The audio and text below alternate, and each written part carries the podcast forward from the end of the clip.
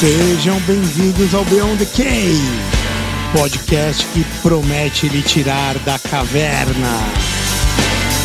O podcast com o maior ROI da internet. Eu, Caio Fernandes, Regis Magal e Marco Antônio, chefe das Centúrias. Não acredito que vocês esqueceram de mim. Também comigo, Denão, o Obscuro. Investigando a vida como ela é. Bem-vindo ao mundo real. Bem-vindo ao Beyond the Cave. Sejam mais uma vez bem-vindos ao Beyond the É isso Cave. aí. Hoje uma noite que eu diria que ela é mais do que mais do que especial. Vai ser sensacional. Temos um convidado maravilhoso. Aí. Mas antes de apresentá-lo devidamente, é, a gente tem algumas coisinhas que a gente é obrigado a fazer, não é verdade, meu querido Caio Fernandes? Cara, quem tá chegando agora, quem já conhece, não esquece, a, procura a gente, arroba Beyond the Cave PDC, em todos os canais, todas as mídias sociais. Tem um monte de gente bacana lá que, que passou por esse simpósio, como o, o Camarão gosta de dizer aqui. Muita gente legal. Por favor, siga e se isso aí. gostou, curte lá e manda um aviãozinho. Aviãozinho é bom também. né? Aviãozinho é bom. É no Spotify, não esqueçam de avaliar a gente, é muito importante para distribuir o material. Fala de nós. E além do arroba Beyond the Cave PDC, nós temos o O Apoia-se. apoia.se barra Beyond É isso aí. B-E-Y-O-N-D. Vire nosso patrão. Colabore. Ganhe lindas camisetas. Mostra Reginha, aí, mostra as camisetas. Mostra aí o coisa bonito linda. pros caras aí, Algodão. Pima, frases maravilhosas, inesquecíveis, fantásticas. 20 reais por mês já ganha camiseta, tá? Shirt, Eu vou te falar isso, com Pedro, 20 então já ganha mundo. camiseta. Entra no nosso grupo É de aí. WhatsApp, Nosso bate papo Boninho, com a aí. gente. querido Boninho. É isso Boninho, aí. coisa maravilhosa. Tem acesso às, às gravações com, na hora. As gravações live. ao vivo e É pode isso vir aí. acompanhar aqui qualquer papo que a gente É tenha. isso. Certo, meus queridos? Quem quiser comprar camiseta, tá na reserva. É Reserva.inc barra Beyond, B-Y-O-N-D. Ah, não vou apoiar os caras, sou meio Zé Ruela, mas gostei da camiseta. Vai lá e compre, por favor. É ok? Antes de também apresentar o convidado, É eu quero falar para vocês do nosso patrocinador, a Rio Claro Investimentos, é um parceiro que a gente tem já já conhece há um bom tempo eles, tá? É, a gente encontrou uma baita sinergia para formar uma parceria bacana aqui no Beyond the Cave. E eles são uma gestora de investimento que é independente, então eles não têm conflitos de interesse, não recebem comissionamento de produto. E você que é ouvinte do BTC, a gente tem uma avaliação gratuita da carteira de investimentos e não só da carteira de investimentos, como de todo o planejamento financeiro para a vida. É só preencher os dados que vai estar no link da descrição aí, que um dos planejadores financeiros da Rio Claro vai entrar em contato com, com você. É isso aí. www.rioclaro.com.br barra BTC rioclaro.com.br barra BTC Certo, pessoal? Certíssimo. Quem temos aqui hoje, então? Cadê o Denão? O Denão tá na tela aí? Bota o Denão pra Conexão nós na tela. Araguari, como é que é aí? Bota o Denão na tela pra nós aí que eu quero falar com ele. Tá ouvindo a gente aí, Denão? Ah, cara, eu tô ouvindo muito bem vocês. É sempre um desprazer ouvi-los. né? Então, tá, tá mais ou menos como sempre esteve. né? Mas você continua gato como sempre, vocês, cara. Essa barba Querendo, grisalha. querendo ouvir só o nosso convidado. Maravilha. O que, que nós temos aí, meu velho, então? Conta Apresente pra pra gente, por favor. Isso aí. Cara, nós temos nada mais, nada menos do que meu querido amigo Monark, um dos grandes defensores da liberdade. Já pode colocar o Monark aí na tela, por gentileza. Monark, um dos grandes defensores da liberdade, de expressão em especial nesse país. Queria agradecer, te agradecer muito, Monark, porque eu sei que você está nessa fase de adaptação no, no- no novo país, infelizmente, e o tanto que é difícil. Eu já morei fora, eu sei como é. Não é uma coisa banal a gente sair da própria casa, viver no outro país, falando outro idioma, não é uma coisa simples, mesmo choque cultural. Mas queria te agradecer muito ah, por nos prestigiar e contar um pouco aqui da, do que está acontecendo contigo no, no, Beyond the Cave. É isso. Claro, agradeço demais, Denis. Obrigado aí pelo convite. Obrigado aí o pessoal do Beyond the Cave, todo mundo aí que está assistindo também. Como vocês podem ver, minha casa tá, tá tudo jogado, cheio de caixa. Eu tô tendo que montar as cadeiras. Configurei o microfone aqui pra gente conseguir ter uma qualidade melhor. E, pô, agradeço demais aí o convite. Acho que é a primeira, é a primeira live que eu participo pós-exílio. Então, é isso aí. É, valeu, valeu demais. Obrigado, galera. O Monarcão, seguinte, cara, me fala uma coisa. Como, conta pra gente como que você começou sua carreira lá atrás, até levar esses eventos que te fizeram se autoexilar e tá agora morando nos Estados Unidos. Como é que foi? Como que era no começo, até chegar com esse enredo onde ele tá? Olha, acho que o começo é. Eu já contei essa história do começo algumas vezes, a galera pode procurar aí na internet. Simples, sinceramente, a, a minha história, ela não é tão importante assim, sabe? Uh, o mais importante agora é a história do Brasil, né? E dentro dessa história eu sou apenas um, uma vírgula, um detalhe, ou talvez um exemplo, né? Algo que mostre aonde o Brasil está indo e aonde ele já chegou, talvez, né? Se eu pudesse resumir, eu comecei a fazer vídeo de jogo, depois eu criei um podcast chamado Flow, que foi um sucesso e reestruturou um formato de como as pessoas uh, lidavam com a internet e tudo mais. Só que o problema é, é que eu acreditava que o Brasil era uma democracia, eu acreditava que as nossas leis eram as nossas leis, né? a nossa Constituição era a nossa Constituição, ela deveria ser seguida. E na nossa Constituição, o brasileiro ele tem, ele tem direito à liberdade de expressão plena, sendo vendado censura de qualquer forma. Né? Porém, de uns anos para cá, desde a, depois da, de 2019, logo após a eleição do Bolsonaro, o Brasil já não é mais uma democracia. As nossas leis já não servem mais de nada. E eu me vi perseguido pelo Estado por causa das minhas opiniões. Né? Não só eu, como muitas outras pessoas. Né? Eu não fui o primeiro exilado e acredito que não vou ser o último. Né? Primeiro exilado desde a, desde a época da ditadura foi o Orlando Santos, né? que tem sido que é perseguido até hoje pelo seu trabalho jornalístico com o programa dele, é, que era o Terça Livre. Né? E agora eu sou também uma vítima dessa, dessa ditadura que a gente vive agora. E estou sendo perseguido ao ponto de, eu ter, de, ter, que deixar o país. Eu tive que vir aqui para a Flórida, eu estou na Flórida agora, porque eu estava com medo de ser preso por ter opiniões. Né? Eu já perdi, uh, fui multado em 300 mil reais por opinião, é, fui censurado repetidas vezes, já perdi acho que uns cinco ou seis canais que eu criei. Fui obrigado a deixar a minha empresa, que eu, que eu criei, que é inclusive a maior empresa de produção de conteúdo na internet do Brasil. Fui obrigado a abandonar ela. E por, tudo por causa das minhas opiniões. Então, esse é o Brasil que a gente vive. E nesse caso, eu sou um exemplo disso. É, vou te falar uma coisa, cara. É um caso que, assim, preocupa muita gente, porque, como você disse, é, já faz um tempo que a gente vê que a liberdade de expressão está é, tá sendo questionada de uma certa forma, né? É, com vários, não só você, vários outros caras. Alguns de uma forma que a gente fala, que podem ter, ter exagerado um certo momento ou não, mas você não, né? Não me parece. Não pelo que você disse, que foi uma opinião. E começou lá atrás com aquela história do, do partido nazista. Começou, o negócio começou lá, né? Os caras já começaram a pegar no teu é, pé. Eu sempre fui censurado ou punido por defender liberdade de expressão. Se vocês forem ver todo e qualquer cancelamento que eu tive, foi por defender a liberdade de expressão plena por exemplo, a, a, primeira vez que eu fui realmente cancelado, que foi a do iFood, quando o iFood deixou o Flow, eu fui cancelado porque eu fiz uma pergunta sobre ter opiniões racistas, né? Para um advogado. Estava perguntando se ter uma opinião racista era crime, coisa que não é. Você ter uma opinião racista, apesar de ser uma idiotice, não é crime. E uh, só de eu ter feito aquela, essa pergunta, eu perdi o Flow, perdeu patrocínio, fui censurado e tudo mais. E essa pergunta, ela era, de certa forma, parte de uma defesa minha da liberdade de expressão, é, que é radical, eu diria. Acho que não, acho que é, é coerente, entendeu? Porque não existe liberdade de expressão quando existem opiniões proibidas, até mesmo as opiniões mais idiotas ou nefastas do planeta, né?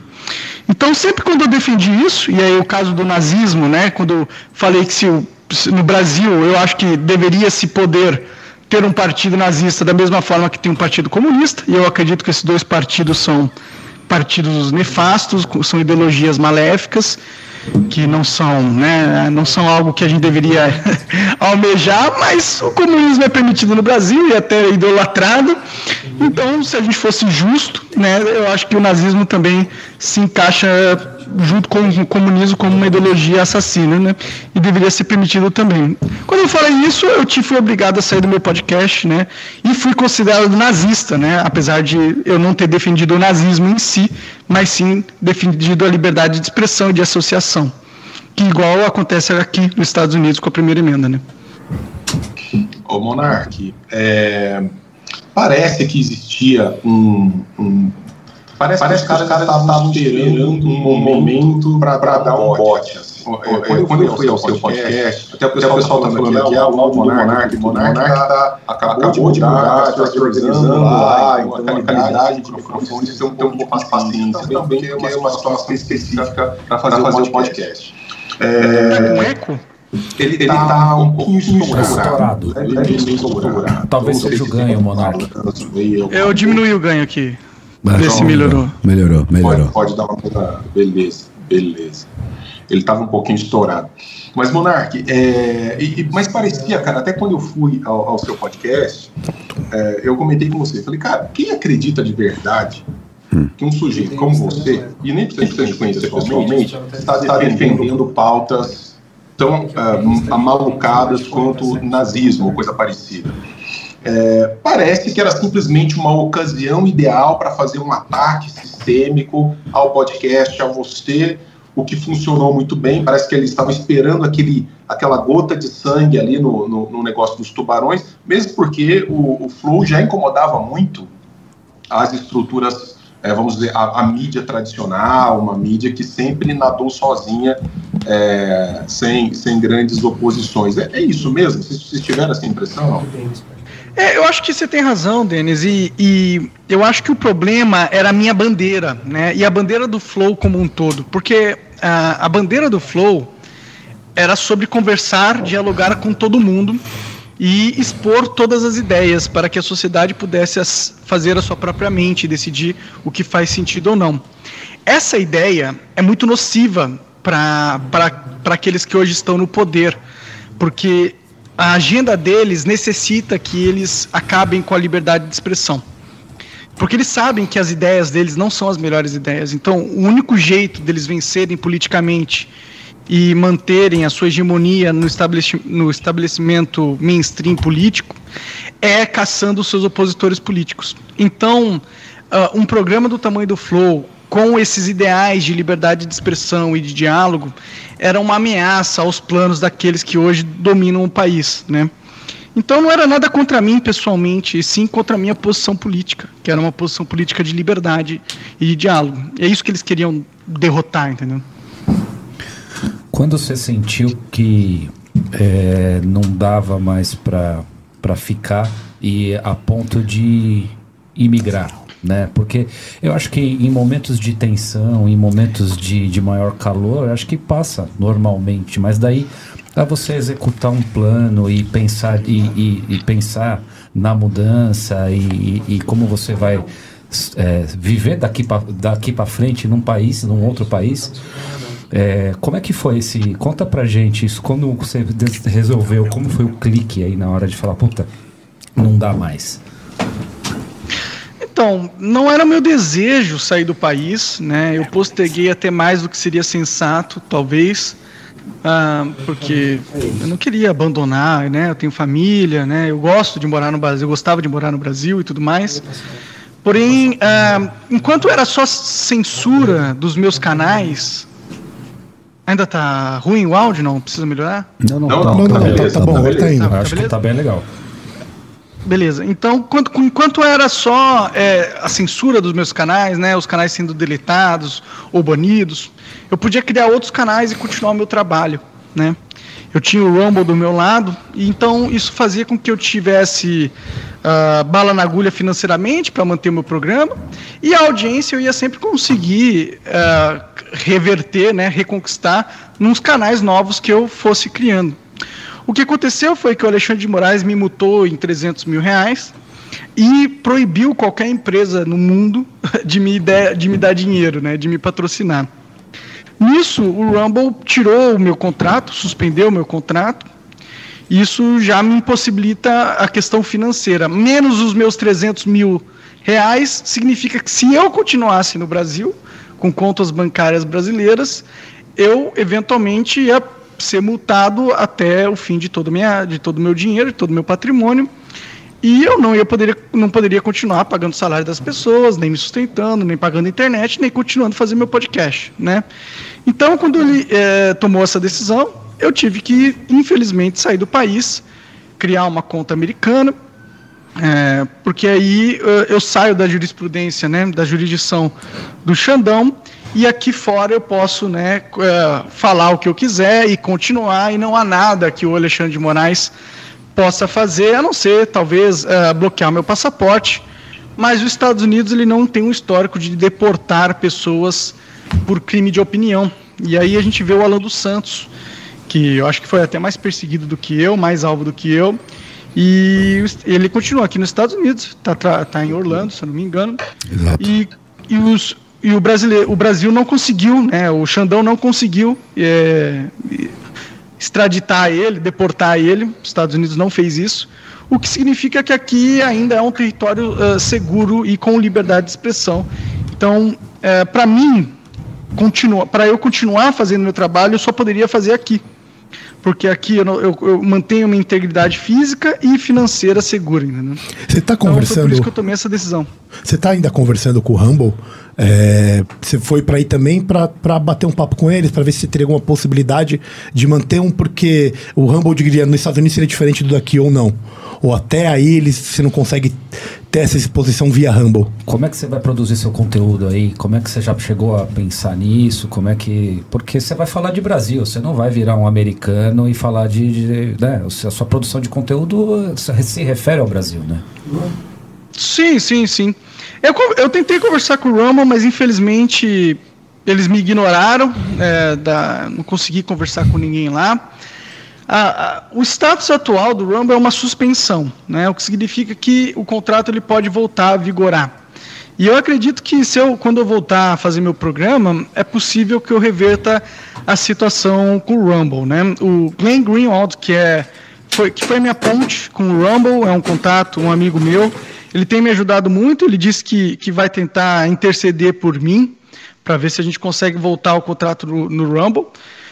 Mas, por enquanto, eu vou ter que fazer aqui uh, o meu podcast, conversando com as pessoas através da internet, virtualmente, e também aproveitando é, dos influenciadores que estão no Brasil, né, é, que estão nos Estados Unidos. A gente tem, tem uma comunidade até que grande aqui na Flórida de brasileiros, são um milhão de brasileiros que moram na Flórida.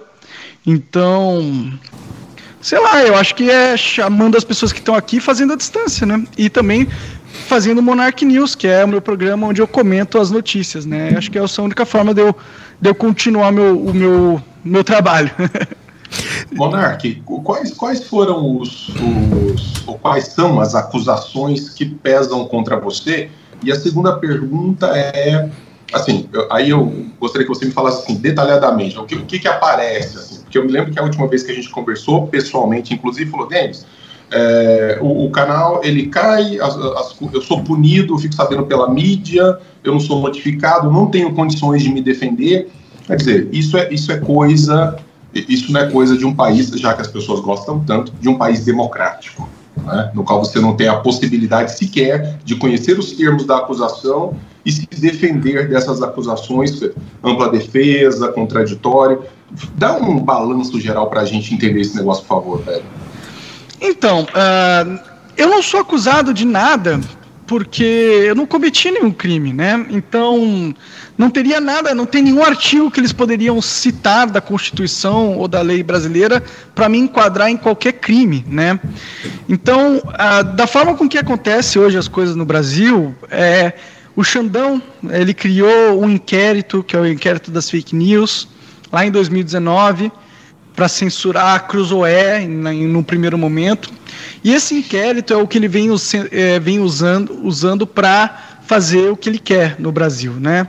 E nesse inquérito, ele não precisa é, justificar, ele não precisa usar o devido processo legal, não precisa acusar, não precisa dar o, o, o direito à defesa. Então, é, basicamente, ele tem um pedaço de papel, ele escreve o que ele quer naquele pedaço de papel, sem justificar, sem embasar em nenhuma lei e todo mundo cumpre porque ele é o Alexandre de Moraes, né? Então essa essa foi a minha eh, essa foi essa é a minha situação minha situação. Eu não poderia nem te dizer do que, que eu sou acusado, entendeu? porque eu não sei, ninguém sabe, nem ele sabe, entendeu? nem, eu, nem ninguém sabe. não tem nada para me acusar, entendeu? É, deixa só, só para ficar claro para o pessoal que está vendo a gente, eu imagino que você constitui advogado no sentido de poder se proteger de alguma forma e que ele foi buscar nos autos é, tudo que está acontecendo. Qual foi a resposta? Só para a gente saber formalmente, quer dizer, qual que é o acesso, qual, qual, qual que é o impacto que isso tem? Bom, basicamente, né, se a gente, no, eu estou no inquérito do 8 de setembro, né? O Xandão me colocou agora nesse, nesse inquérito do 8 de setembro. Então, basicamente, eu sou colocado como se eu tivesse tentado dar um golpe de Estado e subter e, e pô, acabar com o Brasil, né? Então, eu sou acusado disso, se for em teoria, né? E aí ele me censurou por causa desse inquérito. E aí depois eu fui multado porque eu continuei falando, continuei fazendo meu programa. Aí, aí eu sou acusado de desobediência, entendeu?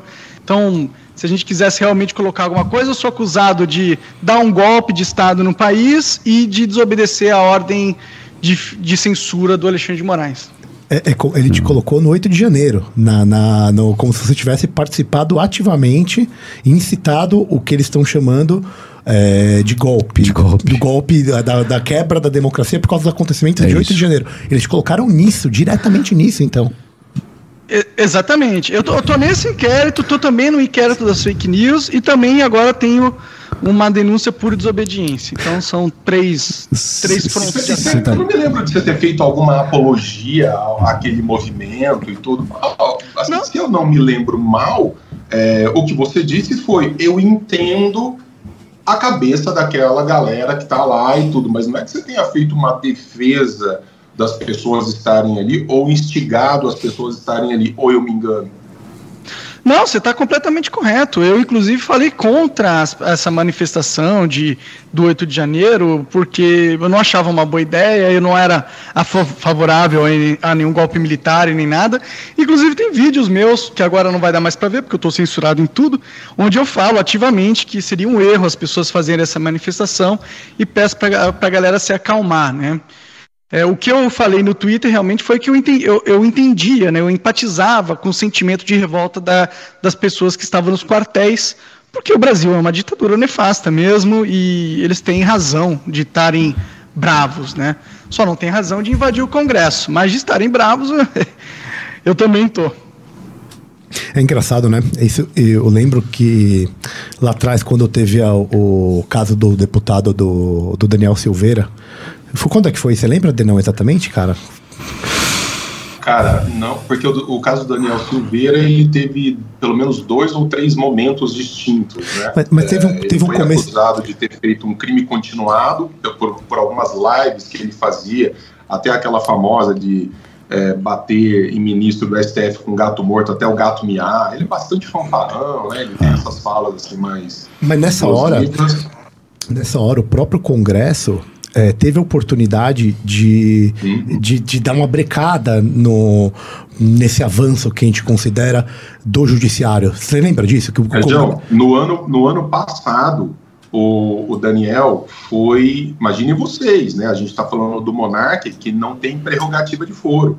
É, um deputado federal com prerrogativa de foro, ele correu para dentro da sede da Câmara dos Deputados para não, pra não ser preso ou coisa parecida, e naquele momento que era para o legislativo brasileiro marcar uma posição e dizer assim, opa, aqui não, chega, a coisa tomou uma dimensão absurda, o legislativo se acovardou completamente, entregou o cara na bandeja, de modo que aí você vê também do que, que boa parte, parte esmagadora dos nossos políticos é feita. E você E- vê e- que a gente começa a se inventar novas estratagemas no sentido, por exemplo, o caso da Daniel Silveira. Ele sofreu o flagrante perpétuo. Que é o que você falou, Denis. Não importa, ele foi num flagrante continuado. Não existe.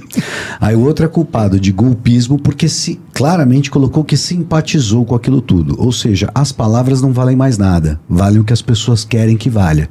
Esse é o estado de exceção que a gente vive hoje. E, e o, o- complementando para onde eu estava, assim, é, agora a gente está vendo que o, parece que o legislativo está querendo começar a reagir. Não sei se vocês perceberam é, por essas últimas acontecimentos, querendo diminuir o tempo de, de mandato dos ministros. E, e a minha pergunta vai por aí.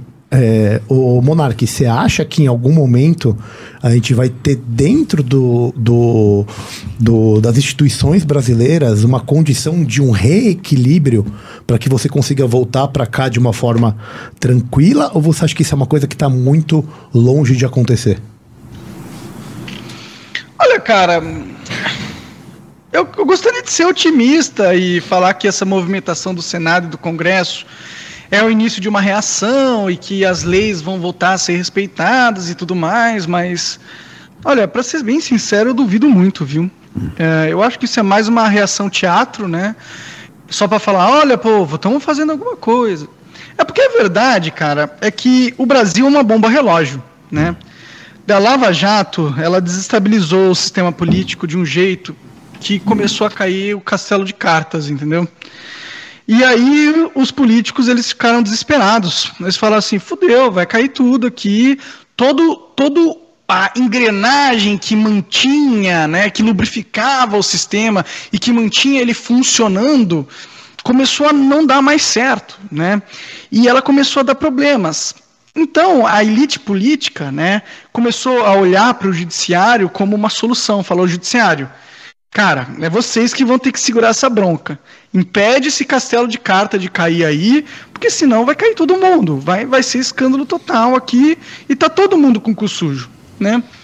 E aí o, o, o STF pegou para si o poder, o poder moderador máximo, né? É- é, tanto que se você analisar, na, é, ver a mídia, né, sempre quando você tem alguma uma questão, uma polêmica, uma indecisão no sistema, o que, que os políticos fazem? Eles falam, eles entram no plenário do STF e pedem para que o Supremo decida. Né? Isso, isso já, isso já aconteceu diversas vezes sobre várias questões. Né? Isso não acontece agora, isso acontece há quatro, cinco, seis anos. Né?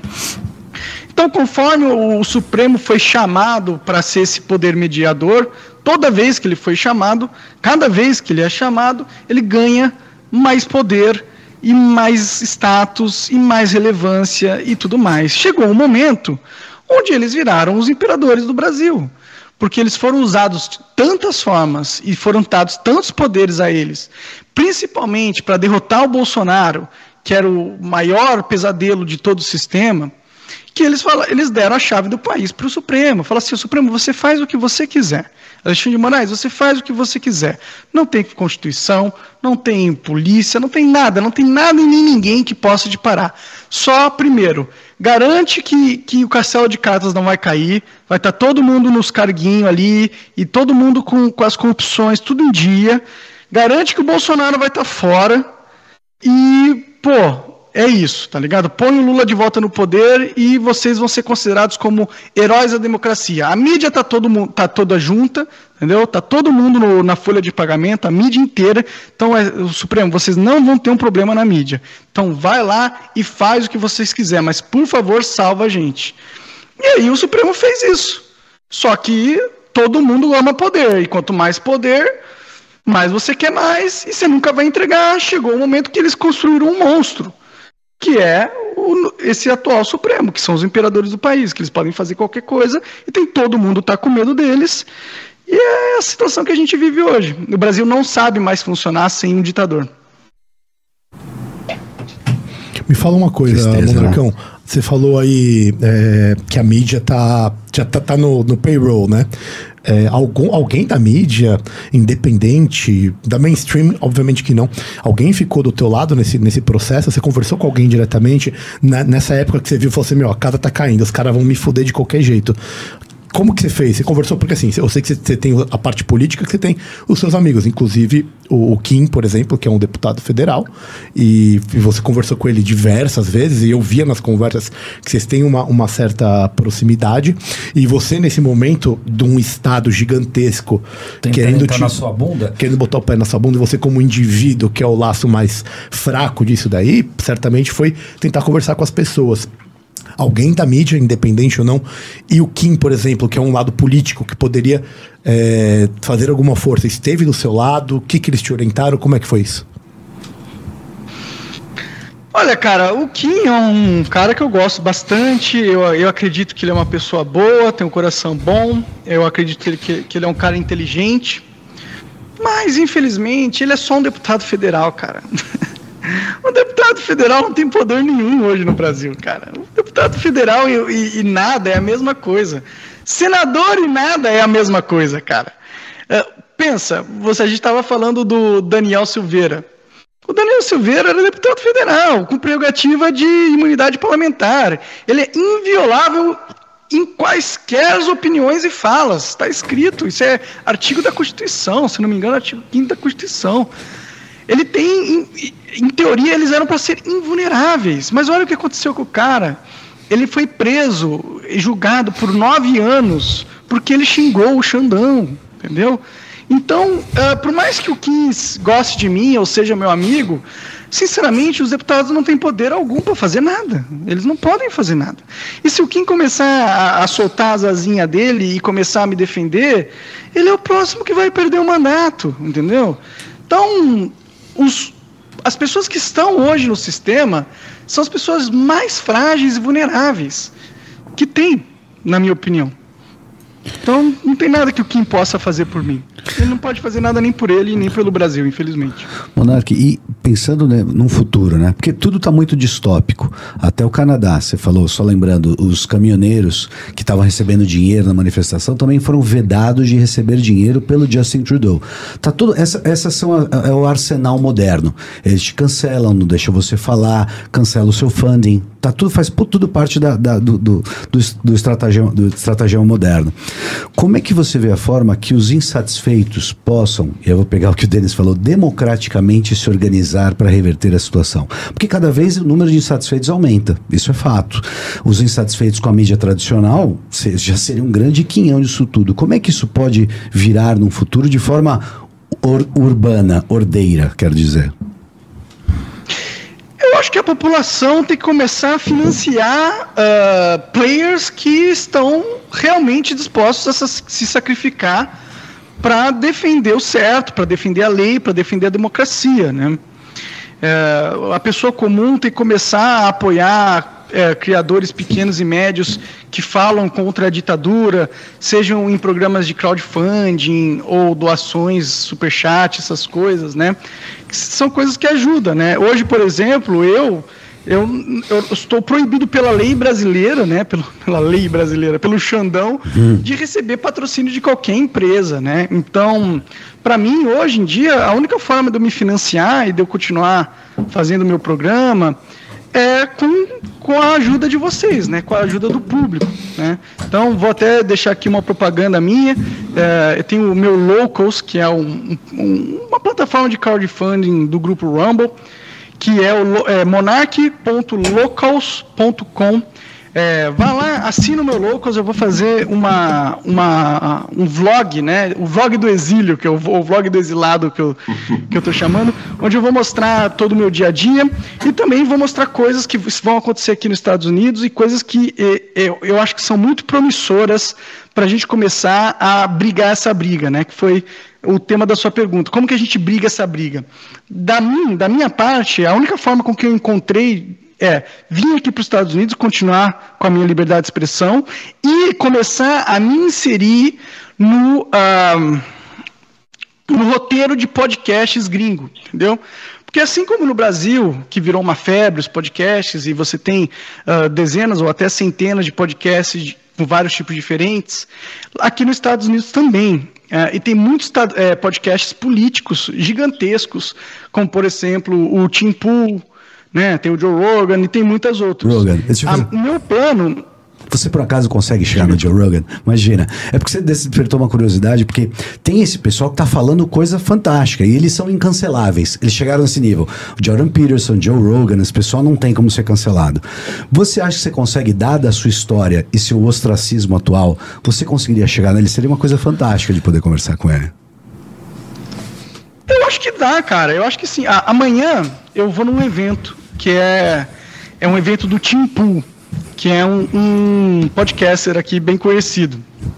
É, e eu tô com um contato de uma moça que é amiga dele, que é amiga deles, é amiga desse, desse ciclo de libertários, de podcasts libertários aqui nos Estados Unidos, né? E amanhã eu vou conversar com eles e quem sabe eu consigo é, explicar a minha história, explicar quem eu sou, tudo que está acontecendo no Brasil e talvez eu consiga aparecer nesses podcasts e aí sim começar a fazer a audiência americana entender um pouco do que está acontecendo aqui no Brasil, entendeu? Porque eu acho que isso é- é uma das coisas que pode nos ajudar a brigar essa briga. Se a gente conseguir transformar a opinião pública americana sobre o Brasil, eu acho que aí a gente consegue aliados para brigar essa, contra a ditadura que o Brasil se encontra, entendeu? Ô, Monark, você- você não acha que aqui no, no, no Brasil também a gente tem uma. Eu, eu vou chamar de direita, tá? Eu não gosto desses termos direita e esquerda, eu acho que são termos, termos datados que não dão conta da complexidade do quadro político que a gente tem. Mas você não acha que essa galera direita, da, da direita é, é muito acovardada também? Porque é, fica aquela coisa do tipo, não, porque nós somos fortes e juntos e não sei o quê. Mas na hora do vamos ver, por exemplo, para marcar uma conversa até aqui super respeitosa, tranquila, sem chavões aqui com você. Inclusive, eu te vejo muito maduro nas suas reflexões. É, eu recebi trocentas mensagens do tipo, nossa, como você tem coragem. E aí eu fico pensando é, do que é feito essa direita, do que é feita essa direita brasileira, que se acovarda diante de qualquer coisa, que se silencia e que, portanto, eu chamo de uma direita não íntegra, ou seja, de alguém que não está inteiramente posto nos princípios que diz defender. Então, assim, você foi jogado aos tubarões. Né? Então, você acha que a gente consegue essa articulação aqui, ou a gente sempre vai depender dessas ovelhas desgarradas, assim, para tentar alguma coisa e falar assim: ô, ô gado, acorda, acorda, olha o tamanho do problema que a gente está enfrentando. Os caras estão nos atacando em liberdade de expressão, que é ah, a liberdade sem a qual nenhuma outra eh, se mantém.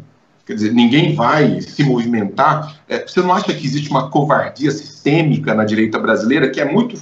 é, vamos nos armar e não sei o quê, mas na hora do vamos ver não consegue peitar uma live, não consegue peitar um post. Nossa, cara, eu concordo plenamente com você e eu acho que a culpa dessa direita covarde é do Bolsonaro. Porque, por natureza, ele é um covarde, né? Então, eu, eu acho que ele condicionou a direita e transformou essa direita na direita peidona, entendeu? Porque a direita queria brigar no passado. A direita queria ir pra cima. A direita Sensacional. Desculpa. Direita A direita queria ir pra cima, né? Teve momentos, né? Teve o, o eu autorizo, né? Teve momentos onde a direita queria, vamos, vamos, vamos, vamos. E o que, que o Bolsonaro fazia?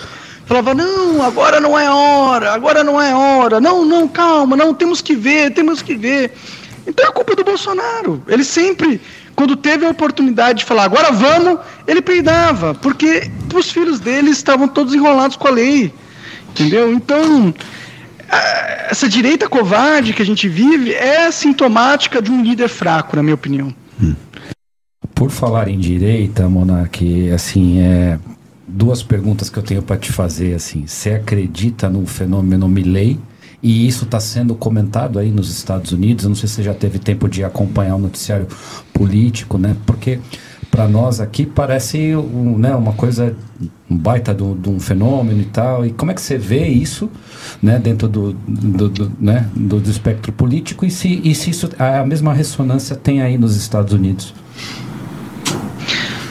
Olha, cara, eu acho que o Milley ele foi, uh, ele é uma peça colocada ali de propósito, entendeu? Eu acho que toda a situação da Argentina e do Brasil foi uma situação planejada, né? Do mesma forma com o que está acontecendo na Ucrânia.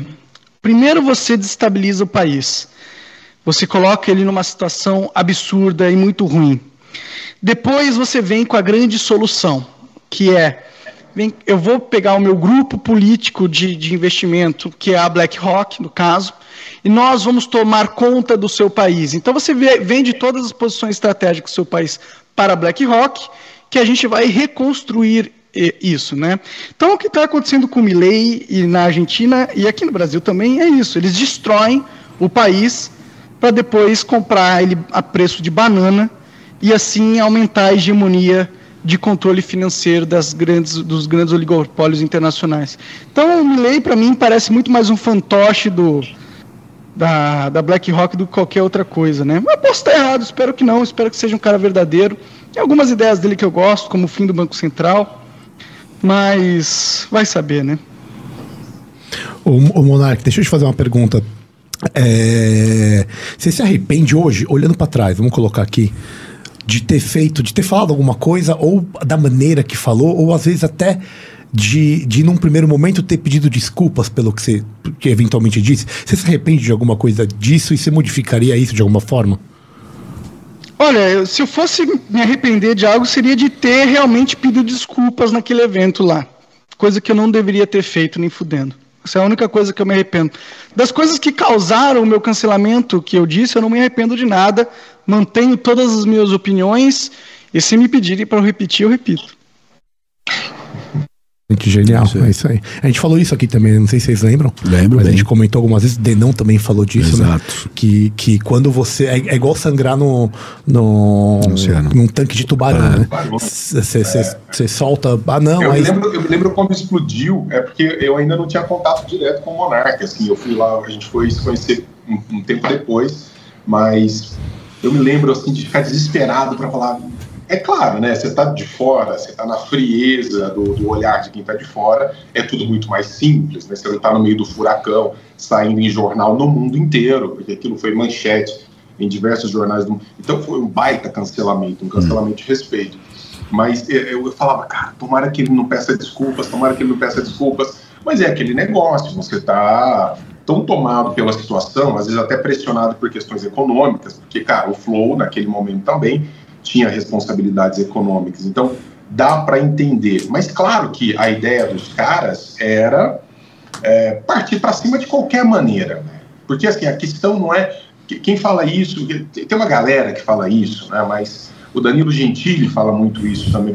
Não é o que é dito, é quem sempre diz? quem diz. É sempre quem diz. Então, assim, se você for fazer é, o Lula, o Lula recentemente se referiu ao. Até, até cara, me fala aí, tem, tem um processo do, do Dino, não tem aí rolando? Que o Lula, o, o Lula falou da gordura do cara, Exato. aí tudo bem, então assim, é o patrão. Aí se o outro fala que ele é, é, é gordo, que tá. Não pode é, falar né? Ele é puta de um gordola mesmo, né? Vamos só ser sincero. Desculpa, é, não deu pra ouvir. Como dá pra você repetir? Não deu pra ouvir direito. Ele é o quê mesmo? Ele, eu acho que é até gordola, é até carinhoso. É carinhoso. Né? carinhoso. É, é, né?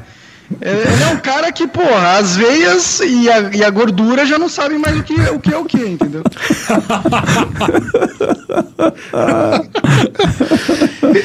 Rolou esse processo mesmo, Monark. Não é possível que, que, que acolheram um, um processo. É, acolheram, acho que eles acolheram. É. Não, velho. Mas foi só isso? Tinha mais coisas? Você deve ter falado. Não, eu chamei ele de filha da puta também. Eu chamei ah, ele de filha é, da puta. Pelo amor de Deus. Essa é a resistência. Essa é a resistência. A, a verdade é que é, eles querem me destruir de qualquer forma. É então, é todos os. As, cada pequena oportunidade que eles tiverem de colocarem mais um empecilho na minha vida, ter gastar dinheiro com, com um advogado, né? Agora provavelmente eles vão pedir a minha prisão. Eu provavelmente vou ser condenado a seis meses de cadeia, que eu acho que é o é o máximo que dá por, por injúria, ou até mais. Vão tentar minha extradição, né? Vão pedir a minha extradição. Acho que é isso que vai acontecer agora. Porque eles não podem deixar que eu fique aqui livre, leve e solto, com, conversando com vocês e com outros podcasts ou fazendo meu podcast. Eles têm que me, me matar de algum jeito. Né? Então eu imagino que vai evoluir dessa forma. E eu acho que foi por isso que a juiz aceitou, inclusive.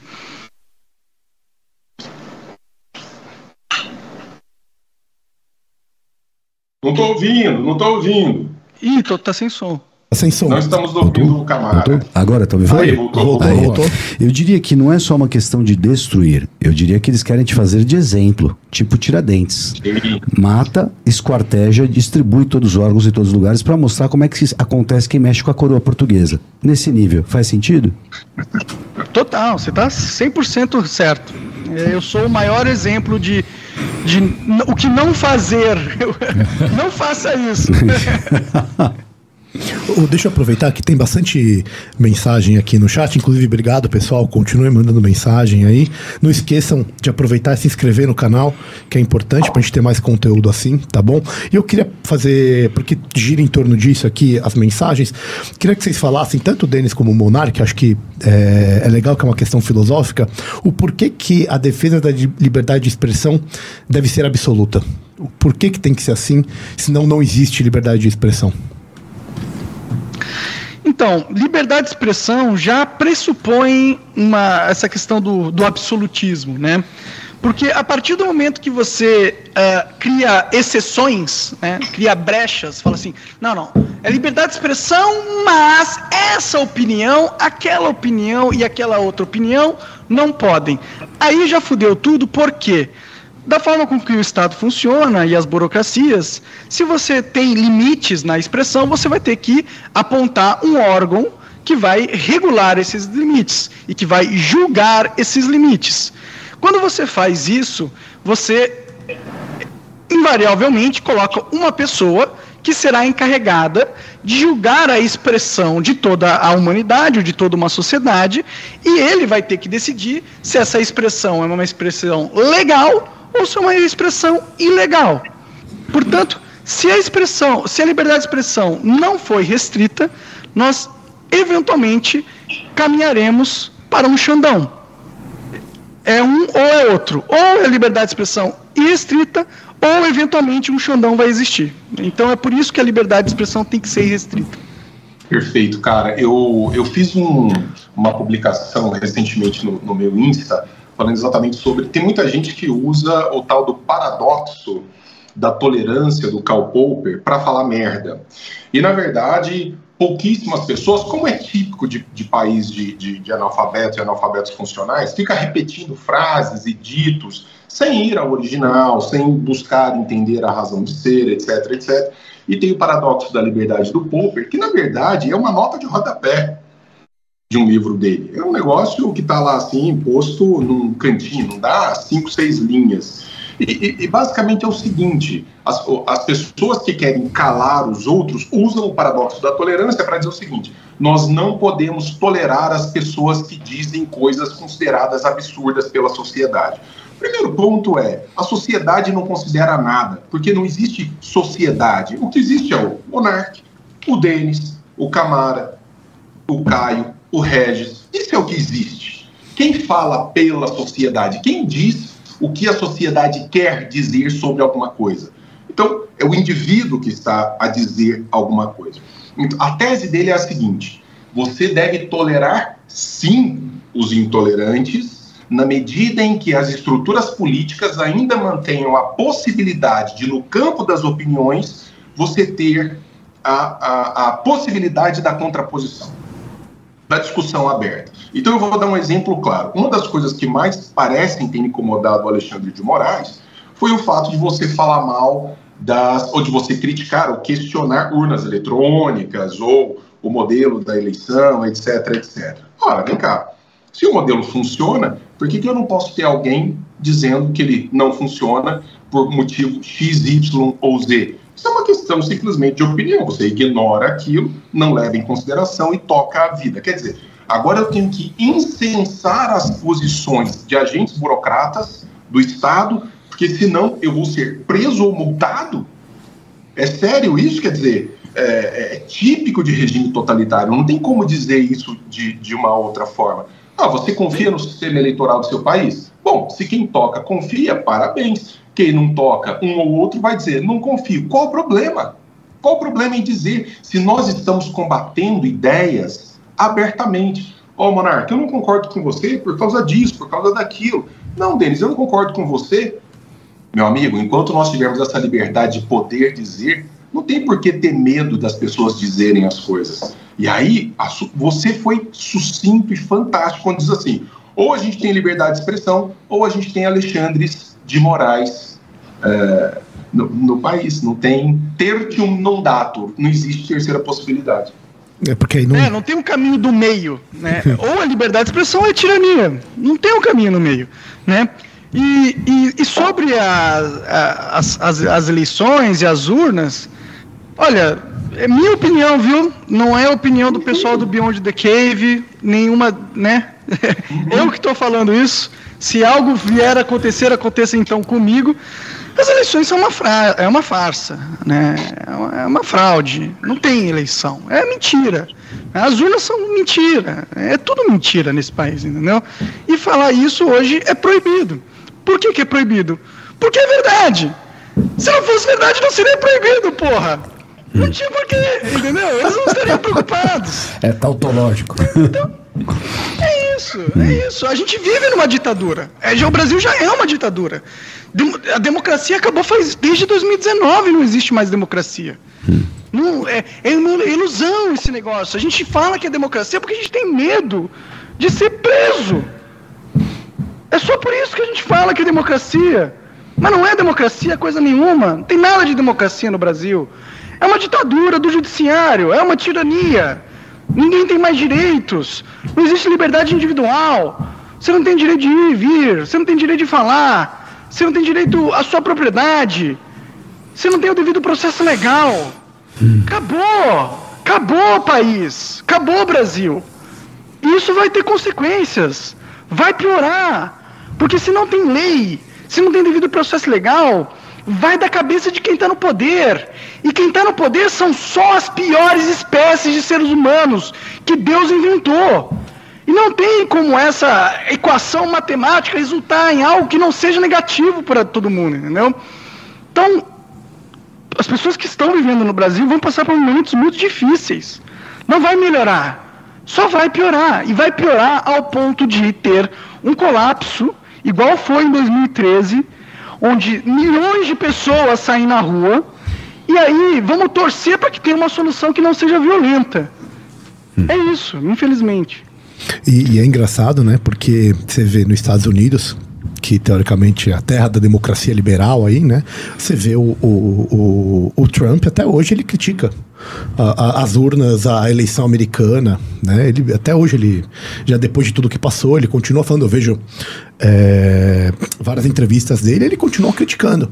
E, eu, e é uma liberdade que ele tem, que ele consegue fazer. E o pior ainda, eu não acho que é só isso não, porque vem muito do que o Denis falou, né? É de quem critica. Você não vê a polícia é uma instituição né? Garante de lei e ordem. O que você não vê de quando o outro lado critica a polícia, isso não é colocado como algo que é antidemocrático. Ou pior, a gente tem um, um presidente que comprou o Congresso. Ele comprou, está aprovado. O mensalão, ele existiu, ele não foi. Aires Brito falou que era um projeto de poder. Aires Brito falou isso, ministro do Supremo, onde isso aí falou isso. E, e, e, e para ele, e isso não, é, não, não, nunca foi colocado como antidemocrático. Então, quando você a, acaba. Aqui, galera, Sim, tranquilo, tranquilo. Quando você. O, monar, o, monarca fica, o monarca fica saindo assim, e aí a gente fica esperando o FBI embaixo da casa. Os tiras. Dá uma né, é, a, a, questão é que quando a liberdade de, de, expressão não é absoluta, você acaba dando essa régua, régua para alguém, né? E aí esse alguém escolhe como que ela vai usá-la e, e vai sempre usá-la em benefício próprio e contra o indivíduo, né? E, e esse cria uma sociedade histérica, né, cara? Então, muito da reação, né? Porque, veja, é, nessa situação de, né, é, o que a gente pode chamar de uma patocracia, né? Que é, é você, é a regra, é, você tem que acreditar no que no que está escrito ali e não no que os seus olhos veem. Isso é antinatural por essência. Quando isso se... Explica para nossa audiência, Caio, que é uma plutocracia. Não, não, uma patocracia, não é nem Pluto, é Uma patocracia? patocracia. Ah, tá. Uma patocracia é o produto de quando é, o poder é concentrado na mão de pessoas que não entendem o que significa o bem ou é uma ética consequencialista, né? Então, ent- bem ou mal não, não tem, o importante é o, é o desfecho O resultado. né? E, e, e que essa é uma característica.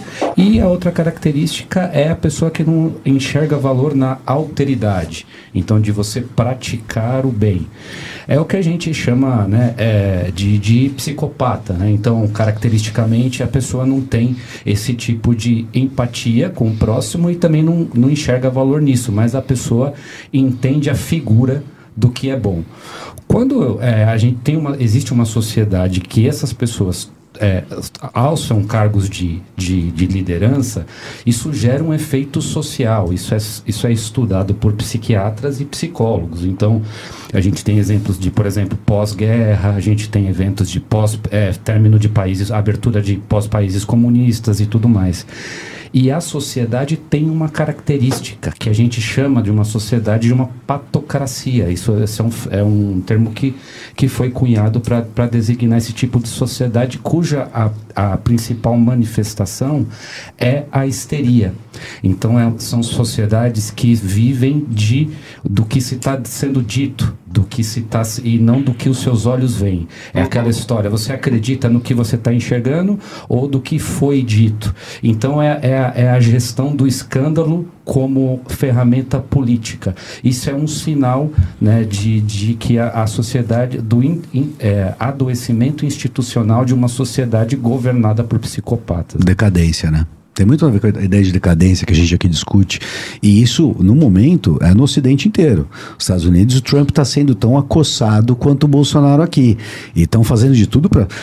Estão indo atrás do imposto de renda dele de 30 anos atrás. Isso era impensável. A, a casa dele em Mar-a-Lago foi invadida. Para um ex-presidente seria impensado. Ele foi empichado duas vezes. A segunda, quando ele já não estava no cargo. Eu imaginei que isso, isso era para caça dos direitos políticos dele. Quer dizer, é, é, é, é uma é estasis, a palavra grega. Denão fala ele gosta. Estasis é a crise civil. É o que uma sociedade está paralisada por crise. E isso é o Ocidente inteiro. diria. E essa sociedade tem três manifestações, né? Que, né, seguindo dentro dessa teoria, ou é a aversão, né? A aversão política, a gente já acusou aqui muitas vezes, por exemplo, o Bolsonaro de matar, né, a- o engajamento político né, da- de, uma, de toda uma geração, dado o resultado do, do, do governo dele. A gente já fez essa crítica e, e a, gente, a gente gera uma aversão à, à política. Ou você tem essa aversão, ou você tem uma, uma, uma correção crítica, que a gente vulgarmente chama de passar o pano, ou seja, o que está errado você desencana e fala, e fala só as coisas que aconteceram que podem ser eventualmente boa, boas, ou você tem uma aceitação patológica. Né? Então é isso que sobra para nossa sociedade, né? É, se esse, esse mal se espalha e diante da, dessa, desse desabafo do, do monarque, a gente vê uma sociedade brasileira do futuro que talvez manifeste essas características, né? Ô, Denão, existe alguma possibilidade, você que foi um cara que teve lá dentro do Partido Novo, do, do Partido Novo assumir uma, uma- um protagonismo na defesa real dessas liberdades individuais que são tão caras para impedir esse massacre vindo do Estado contra os indivíduos que por qualquer coisa não lhe agradem de uma certa forma? Deixa eu ouvir o Monark o que que ele acha primeiro e eu respondo em seguida. Boa. O que você acha, Monark? Do novo, Denis? Pode É, ser. mas o- do que, que você quer? Não, do novo eu, eu acho que o novo, cara. Eles me defenderam até nessa última censura aí. A, a questão, gente, é que partido. Partido é só brincadeira, cara. Não, não- Gente, quem manda no país é a BlackRock, a State Street e a Vanguard. Foda-se partido. Quem, quem manda no mundo é o dinheiro. É o dinheiro que manda, gente. O Brasil, vocês estavam falando do Trump aí, como ele está sendo perseguido e como é parecido a perseguição que aconteceu com o Bolsonaro. Veja o 8 de janeiro com o 6 de, jane... com o 6 de janeiro lá dos Estados Unidos, a semelhança. É tudo planejado, é uma cópia do outro, entendeu? esse, o, os Estados Unidos e o Brasil pertencem a uma, a uma oligarquia financeira global. O Ocidente pertence a essa oligarquia financeira global, entendeu? São eles que dão as cartas, são eles que decidem o que acontece, quais são as políticas públicas. E são eles, inclusive, que financiam o Xandão. Por que, que você acha que o Xandão tem tanto poder assim? Porque o Xandão faz o que a oligarquia financeira internacional quer que faça. E acabou. Se você servir aqueles caras, você está tranquilo. É o aliado que você precisa ter para se manter no poder, entendeu? Cara, eu, acho que ah, partido político, se não for uma pressão social muito forte, hum. a coisa simplesmente não anda. A coisa simplesmente não anda. O Partido Novo uh, se manteve, vamos dizer, bastante firme na defesa de alguns princípios no primeiro momento. Depois entra um projeto de poder. É, é, a, é a crítica que eu tenho ao Partido Novo, né, quando ingressa ali nas estruturas um projeto de poder. E o projeto de poder, quando ele está estabelecido, os princípios saem pela janela. É, é, é, impossível que seja diferente. Então, eu não acredito numa articulação política espontânea, seja deste ou daquele partido. Acho que a única coisa hoje no Brasil que poder. Tem duas coisas aqui. Primeiro, não tem bala de prata. Tá? Eu não acredito em processos revolucionários. Se você olhar para a história do Brasil, os nossos processos revolucionários sempre deram em merda. É, é, é, inevitável, mesmo porque a qualidade de quem faz a revolução conta muito. E nós somos um povo, do ponto de vista intelectual, bastante baixo nível. Então, acaba que as revoluções comem os seus revolucionários no café da manhã, para fazer uma paráfrase mal feita aí de, de alguém que isso antes de mim. É, educação, meu amigo, educação. Aí eu, uh, o, o Monarca ele aponta muito para essa questão de uma oligarquia financeira, etc. Eu aponto para uma outra, que é uma questão de uma estruturação de modelo para replicar gente ignorante de muito sucesso. Por exemplo, o MEC. O MEC no Brasil, ele só chancela desgraça.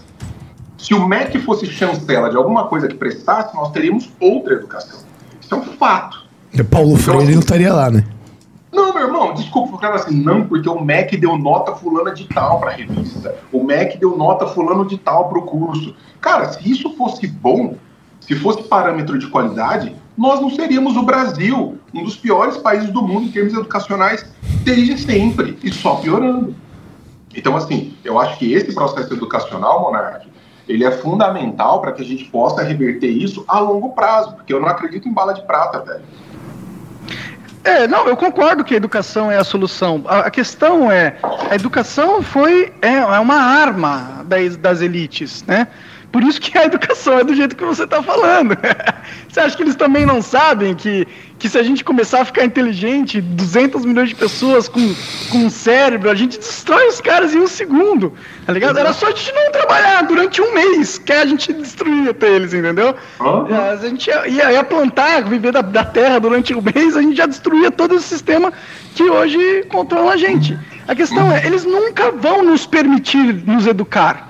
Eles nunca vão deixar educar as, as pessoas, entendeu?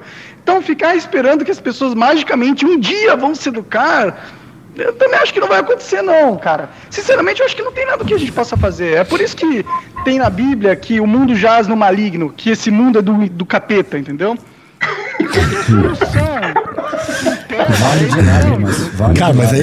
É apocalíptico. Nós estamos na fase apocalíptica aqui, porque não tem mais, velho. Estamos é, esperando vir o cometa. Mas é um, ceti é um ceticismo que ele é deletério, meu velho. Tipo, eu, eu entendo até. Cioran, é, chorou. É, exato, exato. Tipo, hum. eu falo, mano, eu entendo o que você tá falando, mas se for realmente isso aí, a gente tá fudido, não tem o que fazer mesmo. É, tipo. Mas, não... mas eu vou perguntar pro Monark o seguinte, brother. Monark, o que, que é a vida boa, cara? Esse é o, essa, é, essa é a grande pergunta aqui, a grande pergunta que todos os convidados aqui do, do, do podcast responderam, né? E, e diante aí, como contraponto que que, que você imagina? É uma pergunta complexa, a gente sabe, né? E, mas o que, que você poderia dizer assim na lata do o que, que é uma vida boa para você? Para mim, acho que a, a vida boa é relativa para cada pessoa, né? Para mim, a vida boa é uma vida íntegra. É uma vida que você não se corrompeu, entendeu?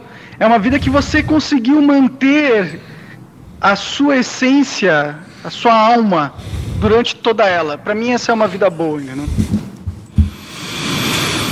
Integridade, decência e equilíbrio também não. É, eu acho que é, tipo, eu não gostaria de morrer e olhar para trás na minha vida e falar: olha que merda que eu fui, olha como eu fui fraco, olha todas as vezes que eu cedi, olha todas as vezes que eu fiz o mal, olha todas as vezes que eu pude fazer o bem, mas me neguei, entendeu? Eu, eu quero ter essas lembranças ou essas memórias com o menor número possível que eu conseguir, entendeu? Para mim é, é isso que eu almejo fazer, viver uma vida com menor quantidade de arrependimentos possíveis. É uma baita resposta. Monark, eu tive uma curiosidade aqui agora que me surgiu, que é a seguinte, cara. Você ficou muito conhecido, me corrija se eu estiver errado. Eu sou um professor de filosofia, já de meia idade, é como streamer, né? Quer dizer, é, Com jogo... games, Minecraft. Minecraft. Com Minecraft. Então, eu, eu, não vamos falar My Camp. A faixa da entrevista, você tá procurando ser cancelado. Ah, agora né? vai, agora vai. Você tá, Agora você tá vai. soltinho, né? Você É tá um jogo de videogame, caralho. Quero falar que é o. Por favor, por favor. Eu não Então, quero me associar a esse cara, não. Pelo amor de Deus, vamos, velho. vamos falar que a gente tá falando do, do livro Não, pelo amor de Deus. do outro lado, do demônio. Ô, ô Monark, como é que. assim, Você sempre foi um cara incomodado com relação à autoridade, com relação a. a- Como é, que, como é que isso se deu, velho? Porque assim, é- esse, esse negócio já estava dado ali na infância, assim, né? questionador e tal. Cara, sempre fui meio chato, sim, cara. Sempre fui meio chato. Meu pai é quem diga, ele fala até hoje pra mim que eu sempre. que eu deve, eu era muito chato, eu não aceitava muito autoridade, eu sempre tive problemas com autoridade mesmo. Eu não sei, eu acho que é a natureza, né? A gente, Deus coloca dentro de nós certos ingredientes. Então eu sempre, sempre fui muito rebelde, né? Então, acho que é o jeito que eu fui, fui, fui ge- gerado, talvez. E você frequentou escola religiosa? Você frequentou que tipo de escola? É, eu, eu fazia uma. Eu, eu frequentei uma escola Montessori, cara. Ah. Durante. Bem esquerdista a- essa a porra. Até a quinta série. Eu tirei meu filho Bastante. dessa merda, caralho. Bastante. Porque, pô, eu, Bastante. eu, Hoje, fiquei lá, então- deixei ele lá, os caras começaram com a porra de ideologia de gênero. Não, eu tô falando. Aquele que bagulho é esquerdista. Ah, bem esquerdista.